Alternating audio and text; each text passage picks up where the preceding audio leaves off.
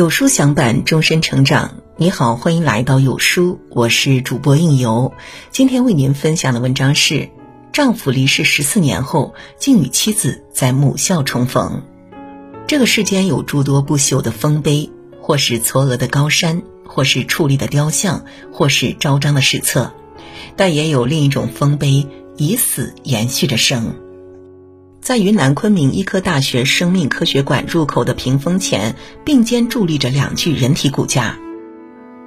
略高一点的是昆明医科大学第一附属医院神经外科李炳全教授，站在李炳全身旁的是陪伴了他一生的夫人，即昆明医科大学第二附属医院妇产科教授胡素秋。而每一位进入到昆明医科大学生命科学馆的学生，必须要知道的入馆须知就是：人体标本是具有非凡勇气的遗体捐献者们生命的另一种延续。敬重无语良师，制作医学精英。挪威的森林里有这样一句话：“死并非生的对立面，而是作为生的一部分永存。”鞠躬尽瘁，死而未已。半个世纪风雨同路。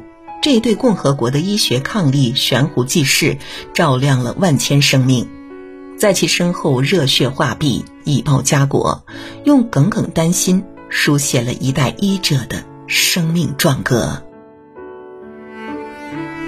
一九二二年二月二十八日，李炳全出生在云南省保山市腾冲县的一个靠手工业生活的贫寒家庭。李炳全上小学时，父亲就离开了人世。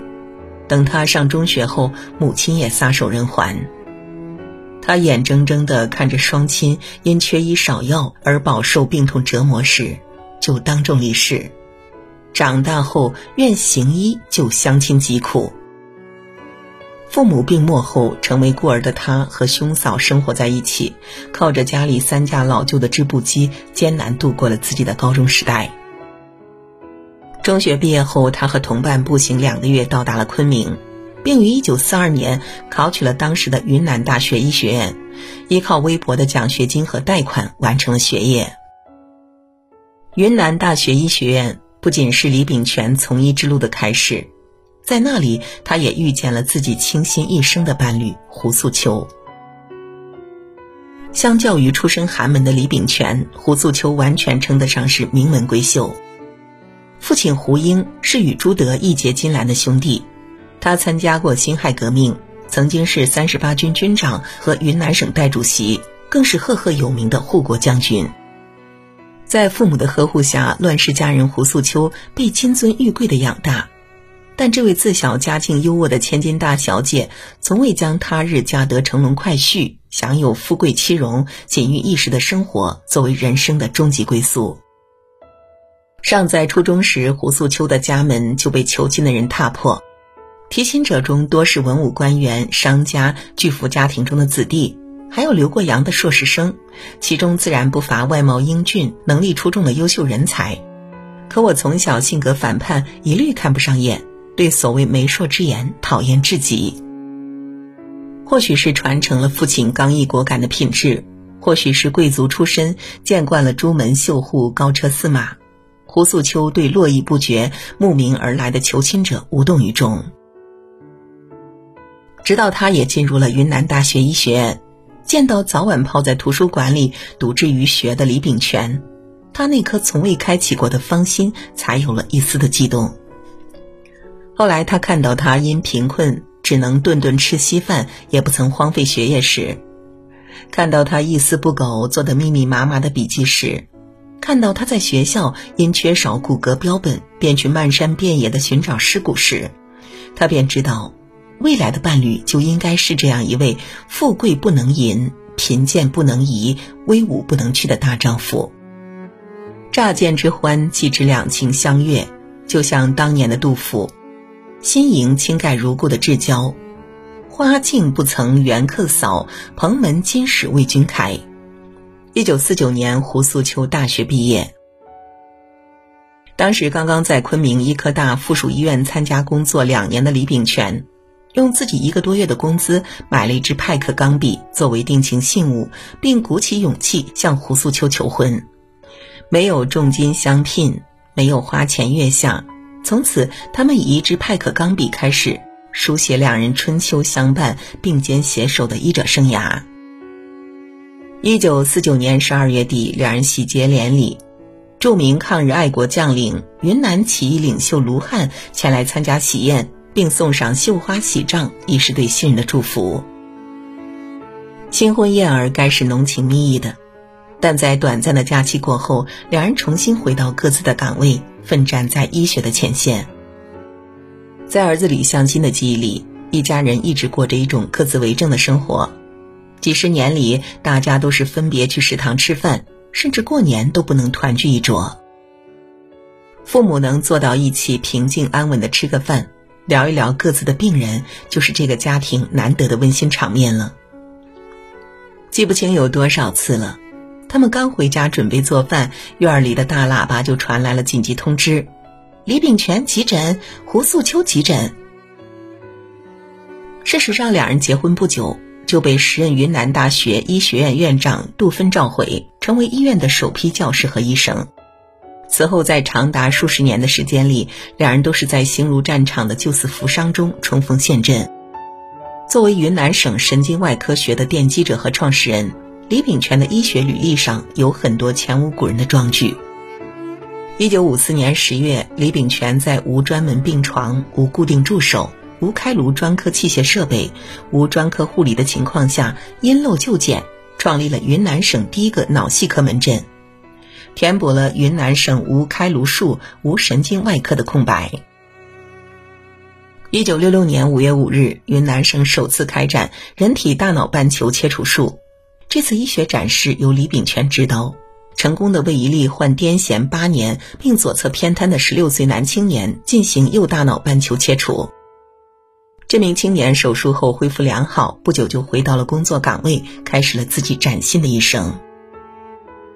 一九七八年，李炳全与五官科医生合作。施行全国首例经颅中窝硬膜外进路面神经移植术，并大获成功。这一年，他还光荣地出席了全国科学技术大会，并获奖。第二年，李炳全又大胆创新，运用颅骨大骨瓣切除并脑室外引流联合减压法，抢救颅脑火气伤员。在抢救的五十二例伤员中，除一例因转运来时已处于深度昏迷、重度脑水肿、高热死亡外，其余伤员全部成活，死亡率大大低于第二次大战以来世界各国的治疗水平。为此，他荣获中国人民解放军一等军功，被评为全国劳动模范。从医几十年，他成为中国神经外科手术中赫赫有名的一把刀。不仅以庖丁解牛般细致入微的精神去探索生命的奥妙，攻克医学难题，更是以妙手回春的精湛医术解除了患者的痛苦，从生死边缘抢救回无数的生命。那时的李炳全虽然已是国内外知名的神经外科专家，但仍不放弃任何进阶的机会。他参加国家脑系外科进修班及各种学习班，年近花甲之年，仍前往法国进行深造。为了医疗事业，他经常将自己置于险境，暴露在 X 光下为病人做气脑造影、脑室造影、脑血管造影，一周要承受数十张片子的射线量，承受着白血球、血小板严重减少、肝功能受损等健康损害。作为生死边界的摆渡者，他渡人无数，却也因积年累月的严重透支，导致身体释放出危险信号越来越频繁。直至古稀之年拿不稳手术刀了，他才不再走上手术台，退出了自己驰骋一生的疆场。正是因为这份医者仁心，患者赞誉他。除胸外科、外科手术，他能从头开到脚，而且内外妇儿中医都会，麻醉护理监视的一生。李炳全不仅是云南省神经外科学的奠基者。也是我国神经外科功勋卓著的开拓者之一，填补了中国神经外科的多项空白。舒婷在他的志向书里写道：“你有你的铜枝铁干，像刀，像剑，也像戟；我有我红硕的花朵，像沉重的叹息，又像英勇的火炬。因此，他有他的足以傲视群才的成就。”他也有他至高无上的荣誉。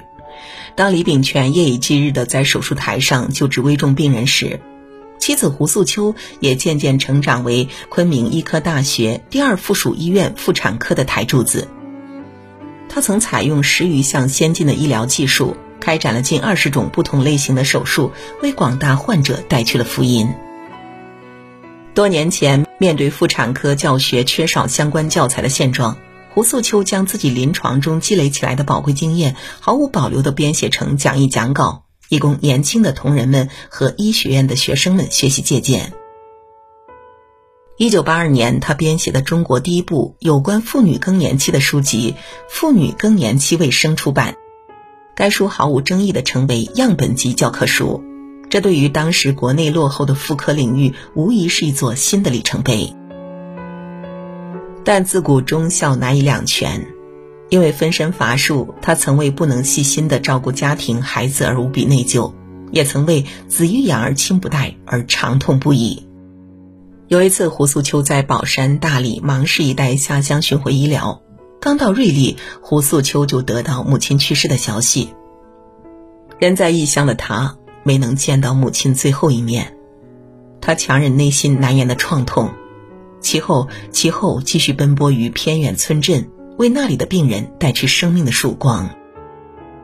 李兰娟院士曾说过：“什么是最大的快乐？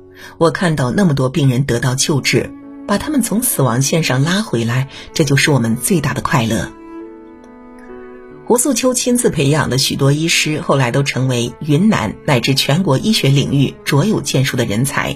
他撰写的专著和论文，迄今仍被奉为医学界的宝典。因为积劳成疾，胡素秋的腹部曾动过三次手术。在濒临巨大的风险时，李炳全在抢救其他危重病人，没能守在妻子身边。李炳全为此十分愧疚，但胡素秋并没有埋怨丈夫。同为医生，他知道他在患者与亲人之间的艰难抉择，也明白他作为医生救死扶伤的责任担当。他曾经不无骄傲地说：“一个同行好老伴儿是他最宝贵的三件财产之一。”大女婿林文俏曾在自己的文章里记下一件事情：胡素秋子宫切除手术中发生大出血休克，李炳全因为有病人要抢救，未能守护妻子。后来胡素秋跌倒脑出血，近七十高龄的李炳全亲自操刀，把妻子从死亡线上抢救回来。一九九三年四月，胡素秋退休，但他退休后的生活不是含饴弄孙，不是颐享天年，而是坚持坐镇门诊，直到八十五岁的高龄。中国外科之父邱法祖曾说过：“德不尽佛者，不可以为医；才不尽仙者，不可以为医。因为医者之德，医者之才，皆关乎人类健康的福祉，生命的宏志。”以尽佛之德为医，以尽仙之才从医，敬佑生命，普度苍生。胡素秋和李炳全都做到了。一九九三年，七十一岁的李炳全退休了，但他并没有彻底的离开过工作的岗位。除了参与会诊、看专家门诊之外，他每天都在伏案读书、写作、翻译医学著述。与此同时，曾经和他一起在手术台上抢救生命的同事和战友，都在渐渐老去，并相继辞世。在目睹生命逐一落幕的悲怆时，他也在思考死亡是否就是生命的结束。他回想起在大学学医时，他和几十名学生只能共用学校仅存的一具骨骼标本。为了做更深入的医学研究，他时常和同学们冒着被敌机轰炸的巨大危险，去乱葬岗寻找那些可用的尸骨。每找到一具像样的尸骨，他们便在野外支起铁盆，燃起枯树枝，将尸骨煮沸、消毒、晾干，最后将其制成骨骼标本，再对照笔记学习。也是从那个时候开始，骨骼标本对医学的重要性便深深根植在李炳全的心中。一次偶然的机会，他去青岛医学院参观。当李炳全看到自己的恩师沈福鹏教授的遗体被做成了骨架标本，提供给医学研究时，他顿悟，死亡不会真正的终结生命，被延展的生命价值会以另外一种形式长存人间。二零零零年伊始，李炳全就向夫人和三个子女公开了自己捐献遗体的决定。胡素秋的三个孩子难以接受，中国人都讲究百年之后入土为安，更何况礼有五经，莫重于祭。遗体捐了，让后人去何处祭拜呢？李炳全缓缓说道：“我做了一辈子的医生。”死了以后，也要拿这身臭皮囊为医学做一些贡献。学生在我身上练熟后，病人就可以少受些痛苦。我患过脑腔梗、高血压、血管硬化，可以做病理解剖。解剖切完用完之后，再做一副骨架供教学使用。二零零五年三月八日，李炳全夫妇同时领到了昆医基础医学院人体解剖学研发室发给他们的捐献遗体荣誉证书。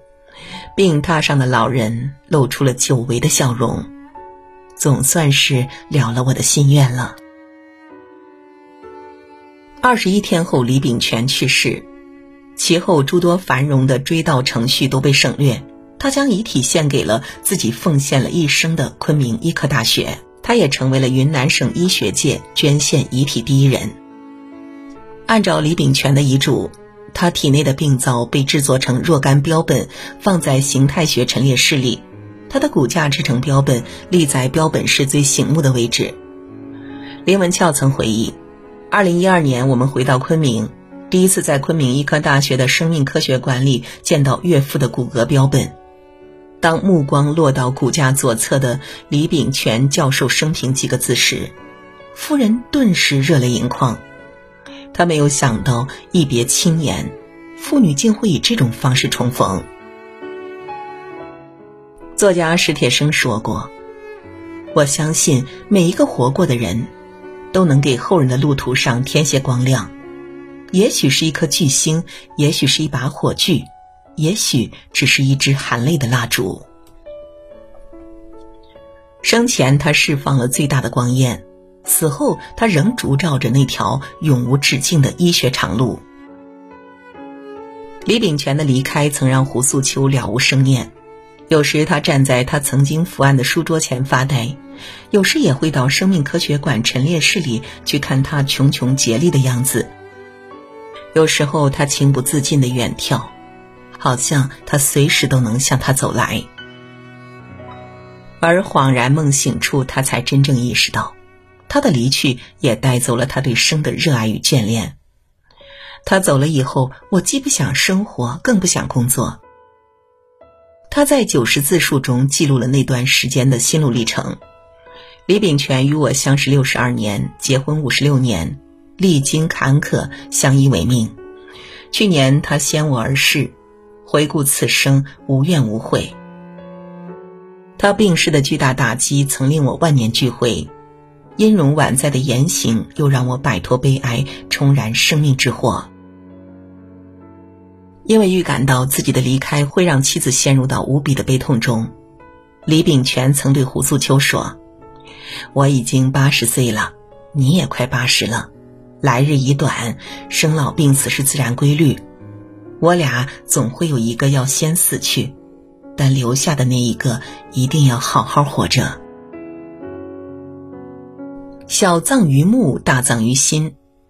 在弥日不思的无尽追怀中，胡素秋念及丈夫的殷殷嘱托，于是打起精神，开始如常生活，按时出诊。